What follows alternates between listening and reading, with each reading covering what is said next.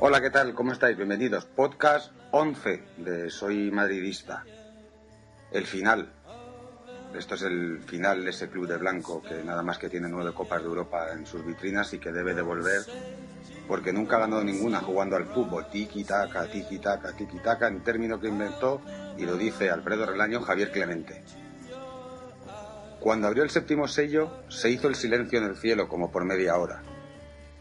Y vi a los cuatro ángeles portugueses que estaban desparramados por el suelo, claro, ante Dios Mourinho. Y se les dieron cuatro trompetas. Esto es el apocalipsis. Hemos perdido 2-1 en Múnich. Un desastre total, un resultado completamente irremontable. No hay más que acercarse por las redes sociales para ver que estamos fatal. Seremos líderes en liga. Nada más que tenemos que ganar 1-0 en el Bernabéu, pero ante este equipo de tuercebotas, esto es un imposible. Para hablar de la irrealidad de una posible remontada y del partido que se avecina el próximo sábado en un estadio del noroeste de España, están hoy aquí Adriana Yujuju, bienvenida, buenas noches. Buenas noches. Está también la reina de la primavera, Susana.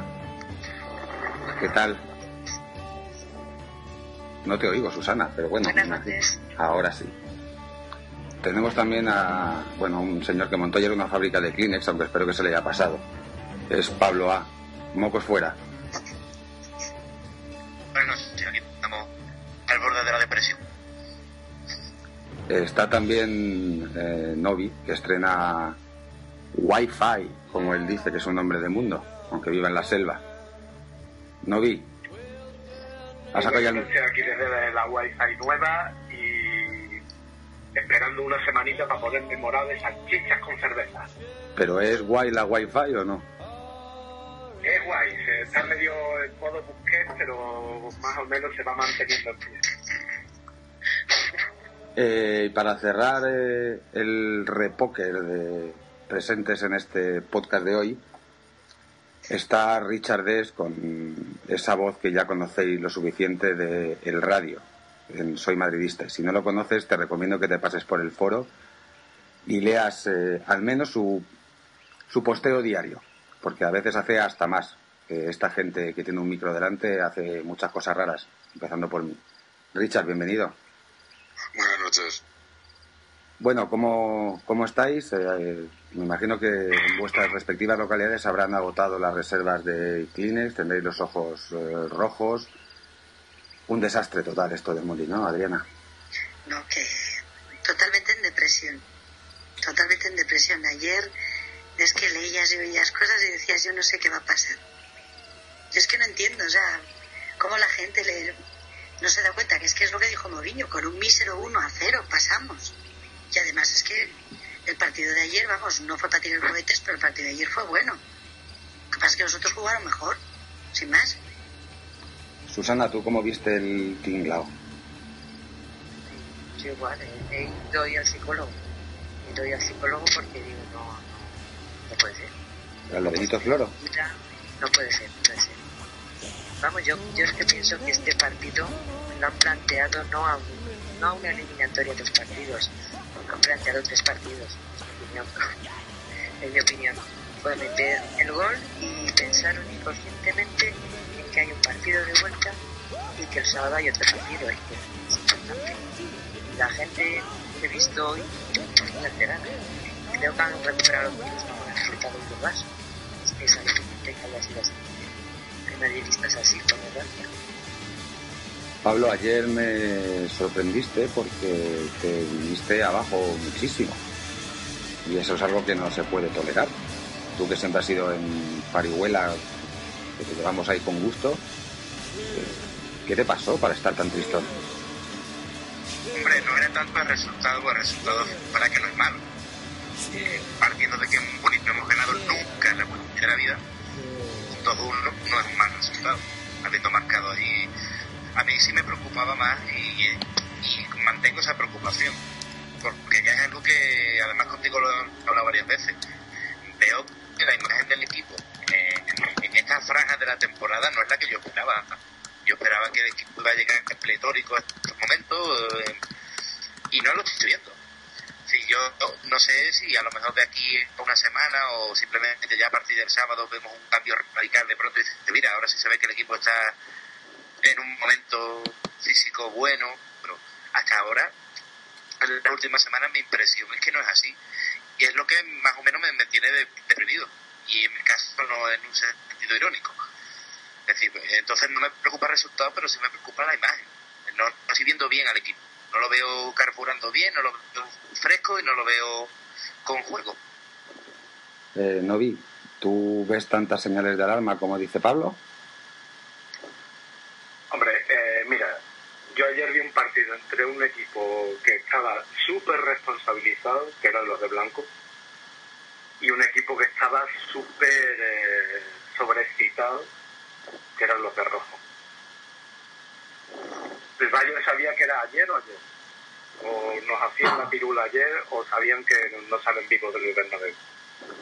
Y los nuestros, pues, como ha dicho Susana, eh, los nuestros Mourinho les ha tenido que estar comiendo la cabeza permanentemente esta semana y decirle, señores, tenemos tres partidos, no es uno. El primero, salir bien de Múnich. Quiero un gol mínimo. Y una, si perdemos, que sea por la mínima y con gol. Tenemos el Barcelona, de donde vamos a salir líderes, pase lo que pase. Y tenemos, pues, a rematar en casita. Aquí os esperamos, alemanes. Podéis ir pasando. Richard, en tu caso coincidieron eh, dos equipos a los que admiras. Para quien no lo sepa, Richard es un fervoroso seguidor del, del fútbol alemán y tiene parte de su, de su corazoncito eh, con la Mannschaft y muchos jugadores de la selección alemana están en el Bayern, con lo cual en algo le toca. Eh, ¿Cómo viste el partido?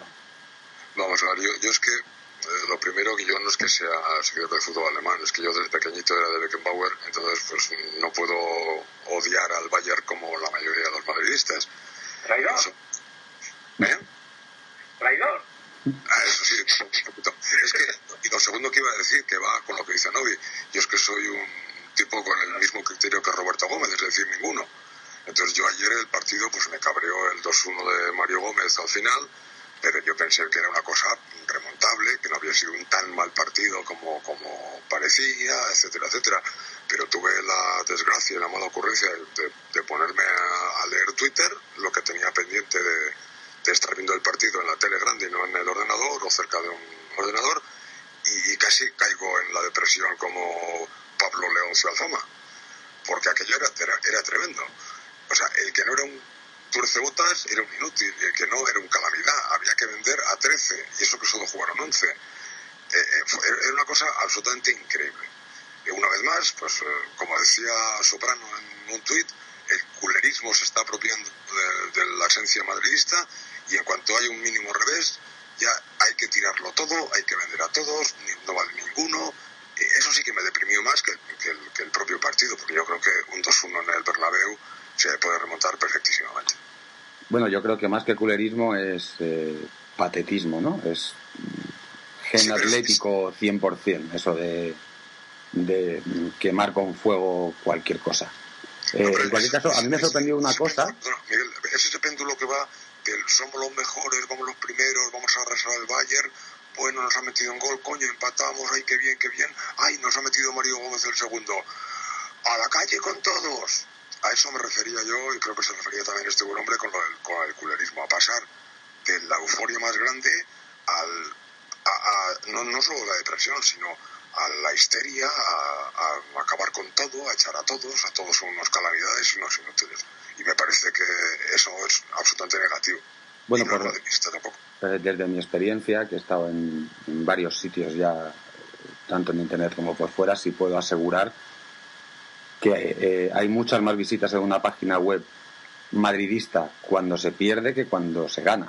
Es decir, cuando las cosas van mal, de repente aparece un porrón de gente a comentar, a hacer posteos, a criticar a no sé quién y a tal, y en cambio cuando las cosas van bien y es todo una, una balsa de aceite, la gente está tranquila. Eso sí, me sorprendió ayer muchísimo una cosa, que nadie se metió con Altinto. Vamos mejorando en algo. Nadie dijo que hay que echar a Altinto.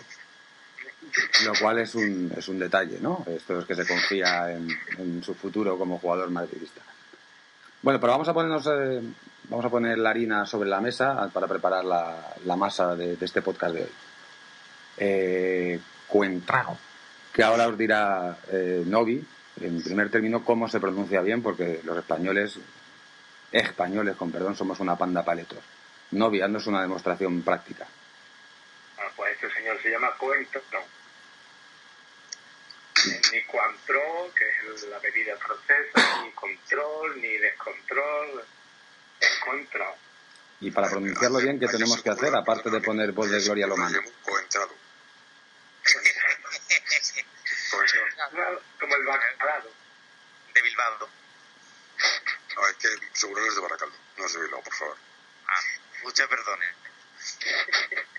A ver, que todavía hay clase. ¿Pero es baracaldo de pollo o baracaldo de verduras? Baracaldo con K. Bueno, pues eh, eso, todas las lanzas eh, se han lanzado, nunca mejor dicho, contra el, el pobre de Fabio, porque sí, porque falló en el segundo gol del Bayern.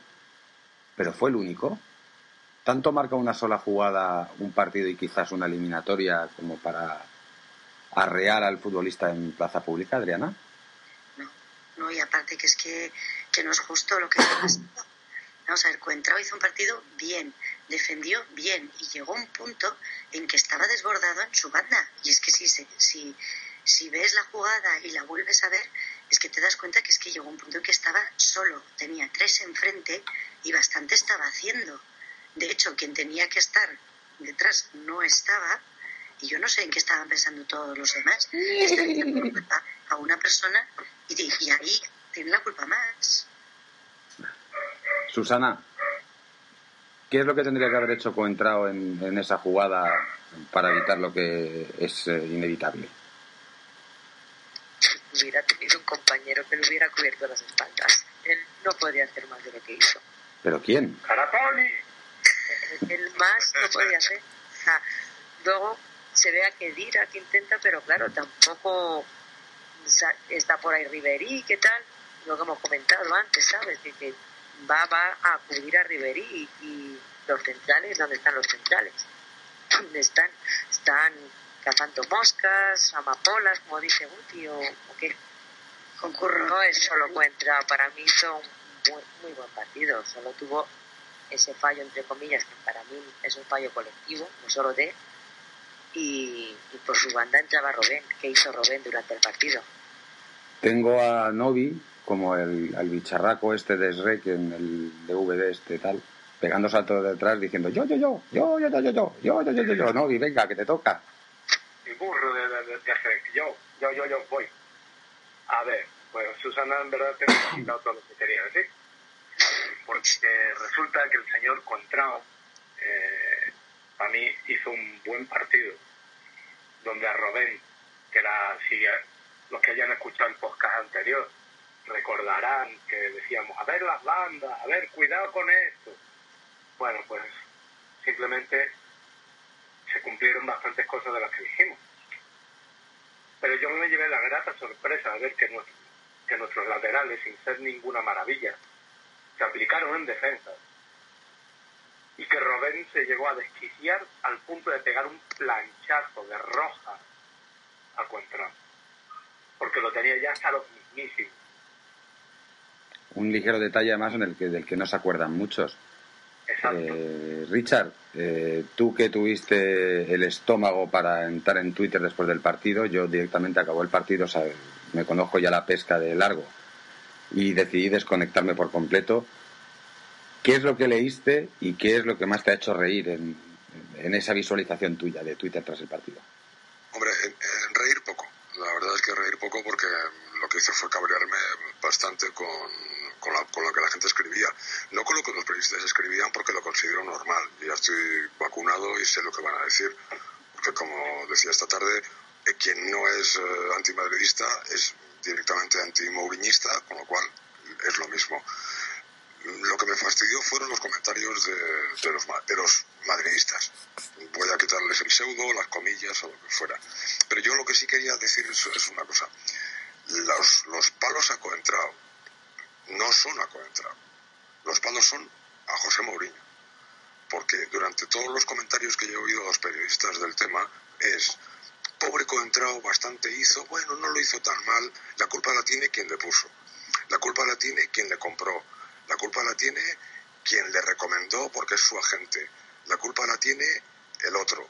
Es decir, Coentrao es simplemente una, una excusa. Las, las patadas en el culo de Coentrao van directamente al culo de, José Mourinho. No hay más. Se podría haber llamado cualquier otra o cualquier otra cosa, quedaría igual. Y, es porque es el más débil. Y siguen con la cantinera de los 30 kilos y los 30 kilos y los 30 kilos y así seguirán hasta que este buen hombre o se vaya o lo vendan o yo qué sé. Pero realmente el objetivo no es contra, el objetivo es José Mourinho. Además, eh, Richard, tú como buen bayernólogo, eh, sabrás que Coentrao estuvo el verano pasado muy cerca del Bayern Múnich que el Bayern llegó a ofrecer 27 millones de euros y el Madrid puso los tres más que faltaban para cubrir la cláusula para llevárselo. O sea que es curioso. ¿Sí, Richard? No, es que se ha cortado. Sí, no, pues eso que te estaba diciendo, ¿no? Que, tú como buen bayernólogo eh, sabrás que el Bayern Múnich hizo una oferta al, Benfica por cuentrado de 27 kilos el verano pasado y el Madrid, como puso los tres más para completar la cláusula, fue que se llevó el gato al agua. Pero si es que Coentrao es bueno bueno, es que ahora el delirio está llegando a decir que es que Marcelo defiende muchísimo mejor que defiende, que Marcelo es un maravilloso defensor. Todo, por, todo, por, todo por echarle, echarle mierda al otro, pero por favor, ¿en, qué, ¿a qué estamos llegando? En estos momentos, Marcelo es muchísimo peor defensor que Contra, muchísimo peor, porque está muy mal Marcelo. Está muy disperso y ayer fue un verdadero desastre desde que salió pero la cuestión está en que hay que echarle mierda a este hombre para que en el escalón superior reciban las hostias. Bueno, vamos a dejar el, el tema a Fabio. Desde aquí, yo personalmente, no sé si os querréis añadir, le mando todo mi ánimo y toda mi fuerza. Eh, por supuesto. Y te queremos aquí la próxima temporada. Y si esta no te ha salido como tú querías, seguro que la próxima. Mucho ánimo, mucha fuerza y vamos a por ello. Hasta Caraponi. Hasta Caraponi.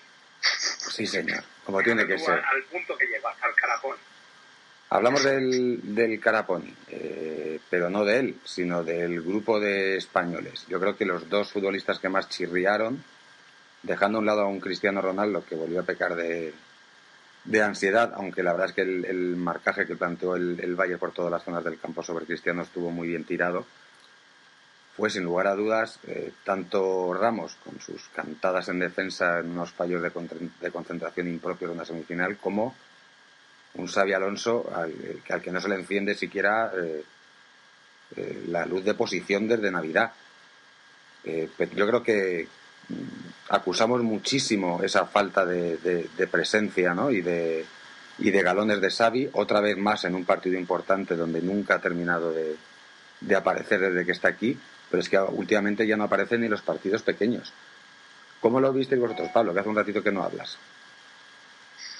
De Xavi Alonso, yo creo que sí es un motivo de preocupación un jugador clave. No tiene un sustituto claro porque ni Granero ha terminado de, convertirse en una garantía ni, ni se ha tenido tampoco un minuto suficiente y yo creo que ahí tenemos un problema muy grave porque realmente Xavi Alonso se está arrastrando por el campo. Ya no es un problema de una baja forma, pasajera, como, como tú has dicho, viene desde Navidad y, y, su estado es cada vez peor. Yo no sé si, como algunos dicen, se debe a, a que a la acumulación de partidos, que ya no da más de sí, que yo no sé, pero, pero realmente la imagen que me que dejó ayer era más que preocupante sobre la acumulación de partidos, perdón, eh, Cristiano, Ramos, Pepe, mm, yo creo que tienen los mismos partidos acumulados así a ojo que Alonso y no están tan mal físicamente, Adriana. Es que eso, es que además de, estar mal físicamente y de no llegar a los balones y de estar muy lento, es que, es, que está muy impreciso, es que técnicamente tampoco está bien, ¿eh? incluso posicionalmente tampoco hace cosas a veces que no se entienden muy bien y es que tiene que ir detrás que de ir a detrás a tapar las cosas que está haciendo, porque que de ir está haciendo unos partidazos, a pesar también de que le están arreando, no entiendo muy bien el por qué, que está tapando muchos de los fallos de Xavi. que dirá con vuestro permiso es tema Richard, ¿verdad? Hombre, sí. Yo es que le tengo debilidad por, por este hombre, sobre todo, entre otras cosas, a mí me gusta cómo juega. Para el trabajo que le encomiendan me parece que es buenísimo. Otra cosa es que quieras que sea un virtuoso del balón, que no lo es, pero para lo que le mandan hacer, lo hace mejor que nadie. Y realmente ayer y en todos los partidos se le ve cómo va, como un limpio para brisas de banda a banda, barriendo todo el frente de defensa y a veces también todo el frente de, ataque presionando para tapar los huecos que los demás dejan, especialmente Xavi. Porque es que yo ayer cuando le vi perder dos o tres balones a Xavi, no por un pase impreciso, sino porque lo lleva conduciéndolo al trote ese que lleva ahora. Y venía cualquier jugador del Bayern, como Mario Gómez, y le metía la puntita por detrás y se la quitaba, yo me desesperaba. Hombre, es que ten en cuenta que meter la puntita por detrás duele. ¿eh? Sí. Parece que no, pero es doloroso. Y, Mario Gómez un picardo, ¿eh? Sí, es verdad. Por, eh, por otro lado, eh, El tema de acumulación de partidos. Pero si es que, si me dijeses que, que ahora se empieza a notar, pero coño, es que lleva tres meses, casi cuatro. Claro, claro. Casi cuatro, es que ya en, en- en enero es cuando se empezó ya a notar que no iba. Luego ¿No será que se está dosificando mirando a la Eurocopa? Yo creo más bien que han sido las las con Puyol. Tampoco Eso de sentarte a comer gulas con un culé no, no, no, no puede traer nada bueno. Es que eso le pasa por comer gulas y no angulas, como debería. Que hay pasta. Que él puede. Él puede. Pues lo que ha dicho Susana lo piensa bastante gente, ¿eh? Y no solo de, y no solo de Xavi. Yo no sé, es que claro, ya al final uno ya empieza a pensar que, mm, hasta cosas de ese tipo, porque no es ni medio normal. Es que ahora mismo en el Real Madrid los que peor están físicamente y tal son los españoles. Tendrá que pensar, a ver si están pensando voy a ir dosificando y no ir a tope para pensar en la Eurocopa. No sé, ya habrá que pensar más, sinceramente. Pues Oye, alguno- ¿y lo de Oscila entonces también es por la Eurocopa o es exceso de estanco? Qué malo eres, ¿eh?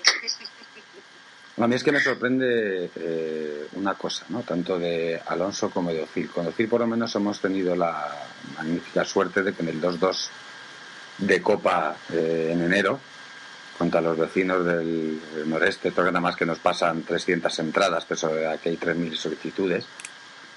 En ese partido, afortunadamente, sí le dimos, pero le pasa como Alonso. Es decir, es un futbolista que en estos partidos grandes no termina de arrancar y te vuelve a pasar la pelota a ti, Richard, porque a ti, Ozil, también te, gusta mucho y te toca ahí, sobre todo porque hay mucha diferencia con cómo juega con, con Alemania a, cómo se le ve en el Madrid. Yo lo de Ozil sí que no lo entiendo. No sé si ahí no sé si es cuestión física o, qué, o qué lo que le pasa. Hombre, también es verdad que jugando, por ejemplo, como ayer en la banda, rinde muchísimo menos. Aunque en el partido que decías tú del Barça, por la banda se le fue tres o cuatro veces al, al lateral de- del Barça, eh, a Vidal creo que era en aquel partido, y, y- y le dejó la, la cintura rota en cuatro cachos. Yo lo de Ozil no lo entiendo. No lo entiendo. No sé si no son ganas o, o qué pasa, pero no lo comprendo. Yo sobre Ozil, si gustaría decir algo. Yo, yo es que creo que también se, se exagera un poco sobre este futbolista. A ver, de eso de la irregularidad. Estos futbolistas de talento siempre tienden a la irregularidad, eso lo sabemos. Pero yo creo que mm, si miramos cuando coinciden los malos partidos de Ozil, como por, ejemplo ayer, en general coinciden con malos partidos colectivos. Es decir, si es un jugador que se tiene que dedicar a dar el último pase, no encuentra un juego fluido a su alrededor, tampoco tiene opciones. Y, me- y más como ha dicho Richard, si encima acaba ahí puesto en, en- en la banda, pierna cambiada, sin tener salida de ningún tipo. Pero yo creo que, que Ozil, eh, el ejemplo que había puesto Miguel el día del, del 2-2 de la Copa en el Camp Nou, eh, fue un partidazo colectivo del Madrid y ese día vimos todos a Ozil. Entonces, eh, yo con este tipo de jugadores muchas veces yo tiendo a pensar ya que no es un problema que el equipo juegue mal por culpa de ellos, sino que es al contrario. Son jugadores que necesitan también un movimiento a su alrededor, unas alternativas de pase. Y si no las tienen, pues no se les ve. Puedo coincidir en parte contigo, Pablo, pero eh, a la hora de eh, irte de tu marcador, de dejarle sentado y de iniciar una jugada individual, el colectivo no cuenta. Y en ese tipo de partidos es cuando Phil le cuesta horrores irse hasta del árbitro. No es, no es tampoco un velocista, es un jugador que conduce bien, pero no es. Yo nunca lo he visto tampoco un desborde así que sea muy espectacular. Sí, David sí se fue y bastantes veces. Sí, pero, a ver, yo no lo, creo que sea ese el problema. Por ejemplo, además, el último partido en el Bernabéu, con esto de. El último de Liga, ¿no? Esa remontada que hubo que hacer ahí. Contra el autobús de Clemente, sí. sí Jambi acabó jugando, recordamos que acabó jugando de medio centro. Incluso me gustó bastante de medio centro. A mí, a mí me gustó bastante lo que vio Cili ese día. Yo realmente no lo, no lo veo tan mal sí es verdad que es un futbolista que con el talento que tiene siempre esperamos mucho y cuando no aparece nos desquicia. Y todo esto que estoy haciendo nos disculpa esa tendencia a la irregularidad que pienso que es normal en estos jugadores, como también la tiene Kaká. Pero la diferencia es que Osil tiene 23 años, Kaká tiene 30. Mm. Y un carro de lesiones a sus espaldas también, ¿no? que ya acatar que estaba en casa sí es muy irregular sí pero es un tío pues que, que, en cualquier momento te puede dar un paso que te, un pase que te decida un partido yo lo esa, irregular, esa irregularidad también se la podemos aplicar por ejemplo a Di María Di María es un fenómeno un jugador que me encanta pero cuando tiene el día tonto de ese último toquecito sí ese último toquecito que siempre se le va o esas jugadas aceleradas, ese día te desespera. Lo que pasa es que, claro, es un estilo, no tiene ese estilo lánguido que tiene Ozil, ¿no? Este es un polvorilla, está siempre corriendo y parece que te da otra impresión. Pero, también, pero también tiene esos días inocuos que no, que no está bien. Yo creo que lo dije en otro podcast, ¿no? A mí Di María me encanta por una cosa, eh, porque no es el extremo a la vieja usanza, es decir, de estos que intentan la primera jugada, no les sale la primera vez y ya se esconden todo el partido, ¿no? Y les das el balón y lo tiran para atrás y no intentan hacer nada. Un ejemplo clarísimo es Robben ayer. Vio que no se conseguía ir y no se le volvió a ver en todo el partido porque estuvo tapado. Di María podrá tener un día malo y el día malo te desespera, pero lo que nadie le puede negar es que está y lo intenta, y lo intenta, y lo intenta y lo vuelve a intentar. y así es precisamente como consigue ¿no? salir de esa mala racha. Yo no sé cómo lo veis vosotros. Sí, ya te digo que, a mí Di María me parece un fenómeno. Lo, lo, que pasa es que también tiene esa irregularidad, también es un jugador que depende de tener ese puntito de inspiración. Ahora, llega un día que lo tiene y resulta que el tío tira desde fuera del área, eh, regatea, mete pases en profundidad y dice, este tío lo hace todo. Y luego tiene otro día tarugo como el de ayer. Bueno, pues, es que los futbolistas son así. Pero no le estamos exigiendo quizás a lo mejor demasiado a un Di María que ha estado tres meses sin jugar por supuesto. Bueno, pero aparte de otra cosa, yo es que ayer creo que Mourinho se equivocó cuando, cuando intercambió a Ozil y María, cuando le puso a, a Di María en el medio y a Ozil en la banda. Yo personalmente creo que es un error, porque ahí pierdes a los dos, pierdes, aunque Di María jugó ahí en Sevilla y lo hizo muy bien, yo creo que ayer no era el partido para, para jugar así. Sobre todo porque Ozil en la banda solamente tenía a Arbeloa como, como tipo para, para acompañamiento y para paredes, salidas, etcétera, y Arbeloa no es precisamente un virtuoso en eso. Bueno, vamos a dejar el, el partido del Bayern con, con, lo último. ¿Vosotros creéis que vamos a remontar, o por lo menos que es posible? La duda ofende. Vale, que sí vamos a remontar. Pablo, ¿tú qué dices? No, a ver, yo, yo como te he dicho antes, el resultado no me parece malo perfectamente remontable. Lo que, lo que creo que para remontar sí va a tener que dar al equipo una imagen un poco, bueno, un poco, bastante mejor que la que vimos ayer. Si el equipo la da, yo no tengo ninguna duda de que le puede pasar por encima al Bayern. Pero hay que tener en cuenta una cosa también, que no es, no es eso del 1 a 0 no es tampoco tan fácil. Porque el Madrid ahora también eh, de estos resultados que ahora sale jugando, no sabe si mira hacia adelante o hacia detrás. Entonces el equipo tiene que estar entero y tiene que estar en condiciones. Y es lo que a mí me preocupa. Ahora, si el equipo da, su talla, no tengo ninguna duda de que remonta. El, la, vuelta de, la vuelta de Champions es el último de los tres partidos. Y, te aseguro que no van a salir a por el 1-0. van a salir a meter muchos goles. Y eso es normal. ¿Pero creéis en serio lo de la, la táctica esta de los tres partidos?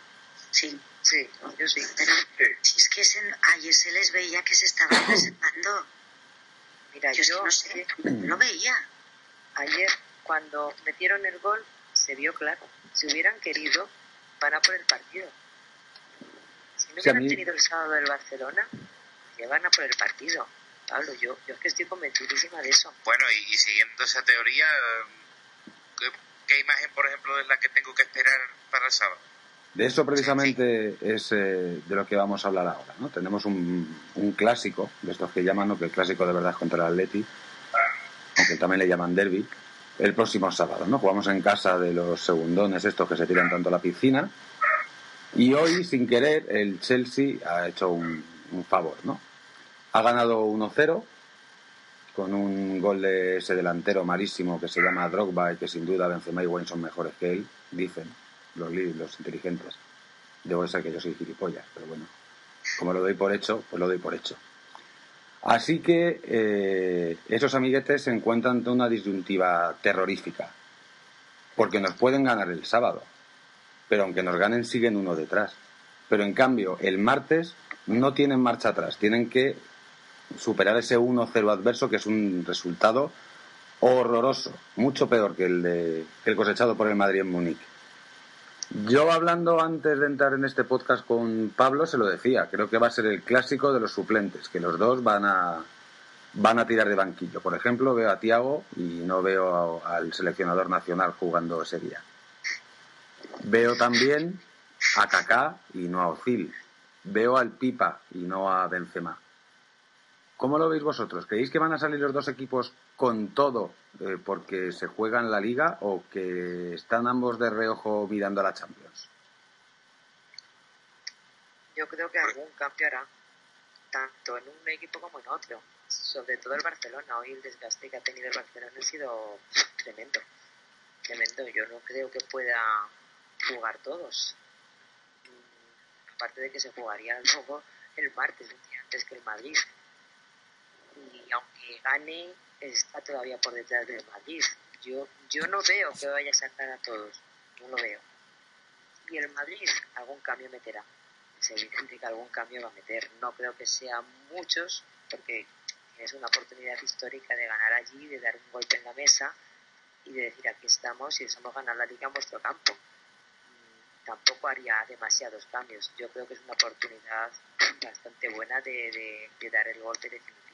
Adriana, a mí me sorprendió el hecho de que ayer Callejón se quedara fuera de la convocatoria. Eh, a mí me canta que va a ser titular allí. Eh, ¿Tú harías cambios? Eh, ¿Irías con, con todo a un expensas de que el cansancio te pueda pasar factura contra el Bayern? ¿Cómo lo enfocarías? No, yo creo que cambios va a hacer. Es más, a lo mejor tienes un equipo en la primera parte y cambia completamente luego con, con hacer tres cambios en la segunda. Eso podría ser, ¿eh? Perfectamente. Vamos, yo es que soy, además es que estoy convencida de que les vamos a ganar, pero vamos sin problemas. Sin problemas y Callejón tampoco me parece que sea un mal cambio, ¿eh? Al revés. Richard, Hombre, yo lo que pienso, eh, yo pienso un poco al revés que Susana. Yo pienso que, que, que va a hacer más cambios en el equipo va a ser Mourinho. Mourinho porque eh, Guardiola no tiene margen ni aquí, ni, tiene, ni lo tiene el martes.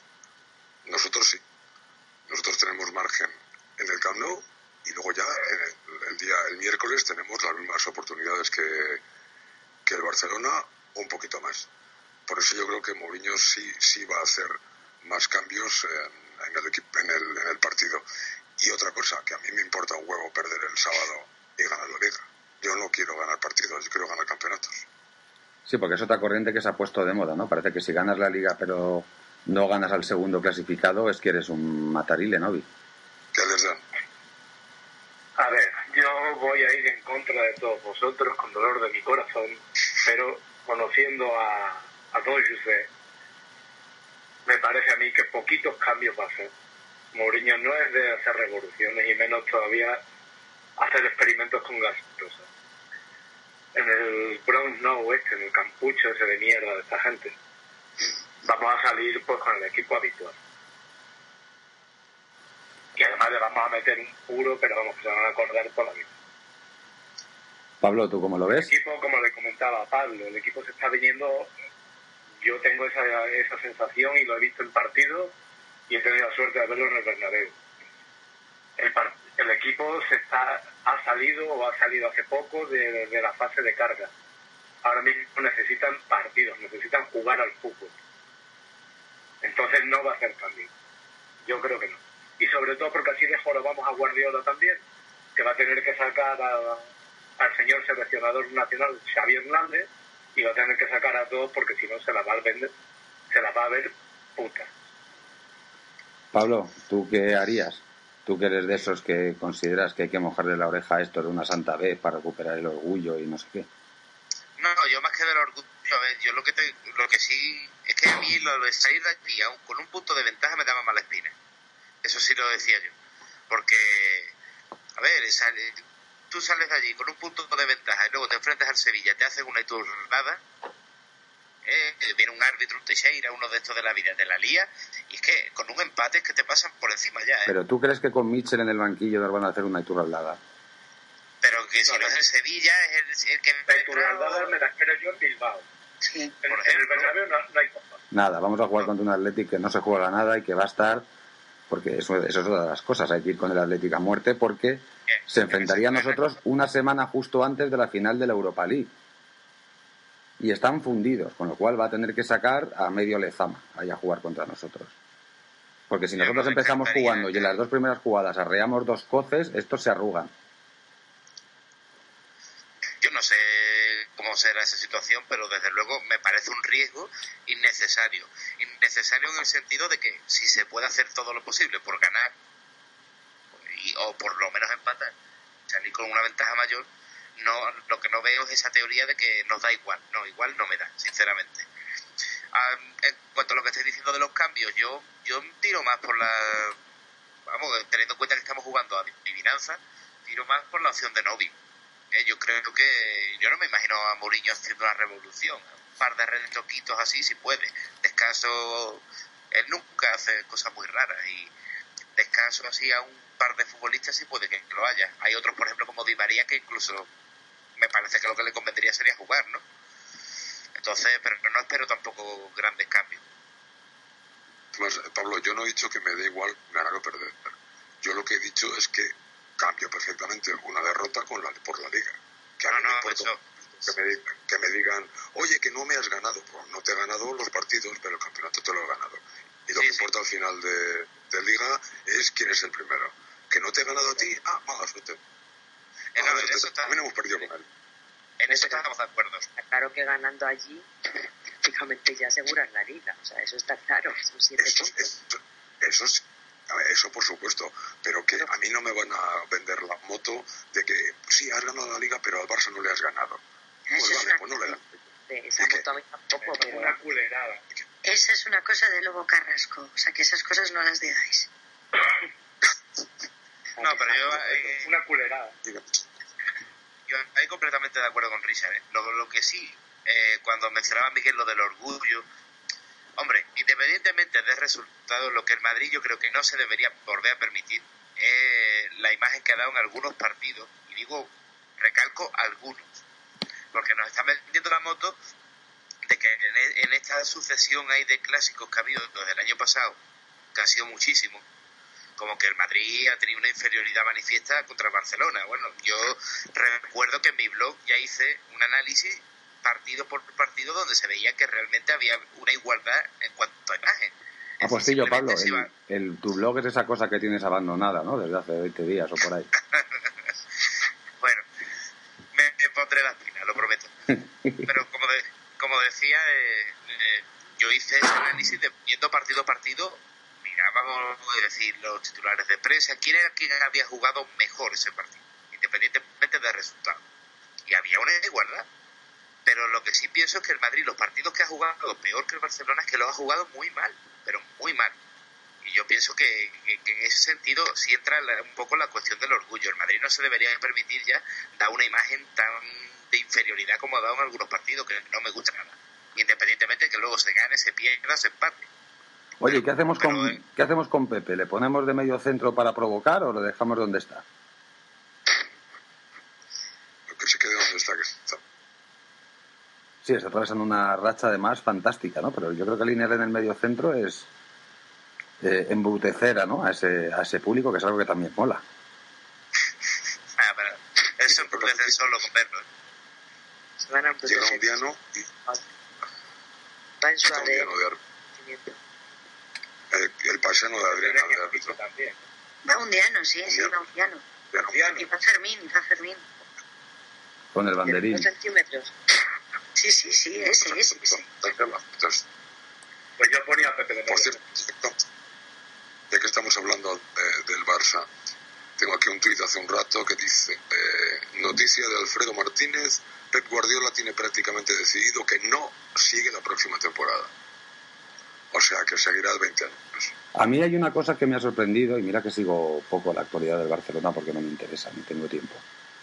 Eh, me ha sorprendido eh, que era un entrenador que exclusivamente daba las ruedas de prensa en catalán y en castellano, y últimamente, ayer por ejemplo, se prodigó una barbaridad hablando un, mucho más que correcto inglés, ¿no? Eso añadimos lo de sus hijas en el cole de Londres, y que hoy otra vez la prensa inglesa ha vuelto a incidir en que es objetivo número uno para Abramovich la próxima temporada, lo mismo van por ahí los tiros. ¿eh? Yo vuelvo a repetir también lo que dije en un podcast ahora ya mes y medio, dos meses. Eh, Guardiola puso como exigencia la salida de cuatro jugadores de la actual plantilla. Uno de ellos, por lo menos, en el ratito que he visto, lo ha cambiado seguro. Eh, otro ha sido suplente. Otro está lesionado y habrá que ver si va a la Eurocopa o no. Y a otro le han sacado una amarilla. Y su padre tiene una gasolinera, por si no ha quedado claro. Esos cuatro jugadores son los que ha pedido Pep que tienen que salir del Barcelona para continuar. Es, una, es un órdago a la grande y que tiene pinta de que no va a poder cumplir la directiva Cooler, como dice Levis Nescat. Pero vamos, ya sabemos que en ese vestuario también eh, Pep y Messi no son precisamente dos íntimos amantes. Te estás dando cuenta, Miguel, con nuestro silencio, lo que nos importa, ¿no? No, a mí es que me hace mucha gracia y también lo estaba discutiendo eh, mientras eh, estábamos de, ch- de charla previa al podcast. Lo estaba discutiendo con Captain Baul.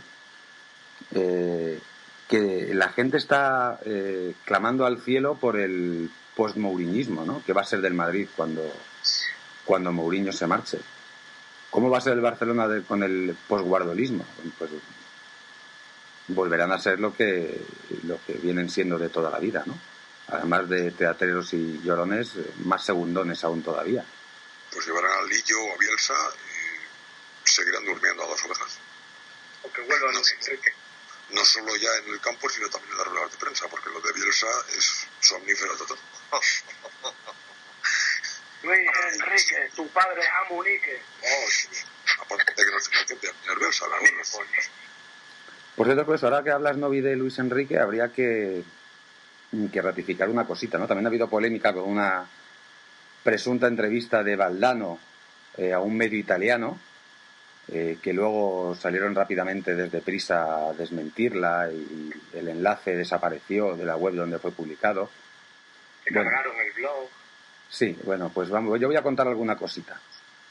Punto uno, la periodista, porque es periodista, eh, que le hizo la entrevista, voy a decir entrevista entre comillas, ya en el primer párrafo de lo publicado dice que no es una entrevista, sino que fue a comer con Valdano, que es amiga suya desde hace 10 años, desde que publicó uno de sus libros, estos para no dormir. Y vino aquí a España, por aquel entonces ella trabajaba en Il Messaggero, un periódico de Roma, para hacerle una entrevista sobre ese libro. Desde entonces mantienen una muy buena amistad y esa periodista estuvo hace 15 días en España y fue a Bilbao a ver el Athletic Salque, un partido en el que estuvo Valdano. A mí me podrán vender las motos que les dé la gana, pero gilipollas no soy. Por lo menos en este sentido. En otros seguro que en todos. Pero en este no soy. Así que que me vendan la burra de que es mentira, pues mira, no la voy a comprar. No la voy a comprar. Bueno, sigo con lo de Valdano que os iba a contar antes. Eh, hay que recordar que Valdano, ese insigne madridista bien hablado, no como nosotros, eh, fue el que provocó que un tal Michael Laudrup saliera del Madrid, que un tal Luis Enrique saliera del Madrid, que un tal Mitchell saliera del Madrid, porque a los tres los apartó él. Y fue también eh, pues eh, instigador del fichaje de un tal Freddy Rincón. Pues eh, hemos dado con un gran profesor, ¿no? Para decir lo que tiene que hacer el, el Real Madrid y lo que no debe hacer. Por cierto, no voy a decir nada de Walter Samuel porque yo creo que ya no merece la pena. Y eso por no recordar que fue el entrenador del Madrid, eh, con el que el Madrid resultó eliminado en Copa de Europa por el Odense, que hay que Odense. Y que fue despedido del Real Madrid al perder con el Rayo en casa. No en Vallecas, que es algo que con ese campo tan pequeñito puede pasar, sino en el Bernabéu, con goles de Guillermo. Pues en ese partido estaba yo empapándome además porque cayó el diluvio universal. Bueno, nos hemos pasado, son 45 minutos más o menos de podcast los que llevamos, ya sabéis que los quiero hacer de 40, porque si no, acabáis haciendo el harakiri, me quedo sin audiencia y hay que comer de algo, uno es pobre. Eh, Adriana, Susana, Pablo, Richard, Novi, muchísimas gracias. Eh, a confiar en lo que pase el sábado, en remontar el, el miércoles como sea antes de estos eh, pérfidos come salchichas. Y como siempre, siempre fieles. Siempre fieles, buenas noches. Sosos, que me sois unos sosos, coño. Yo es que no tengo criterio, yo soy como Roberto Gómez.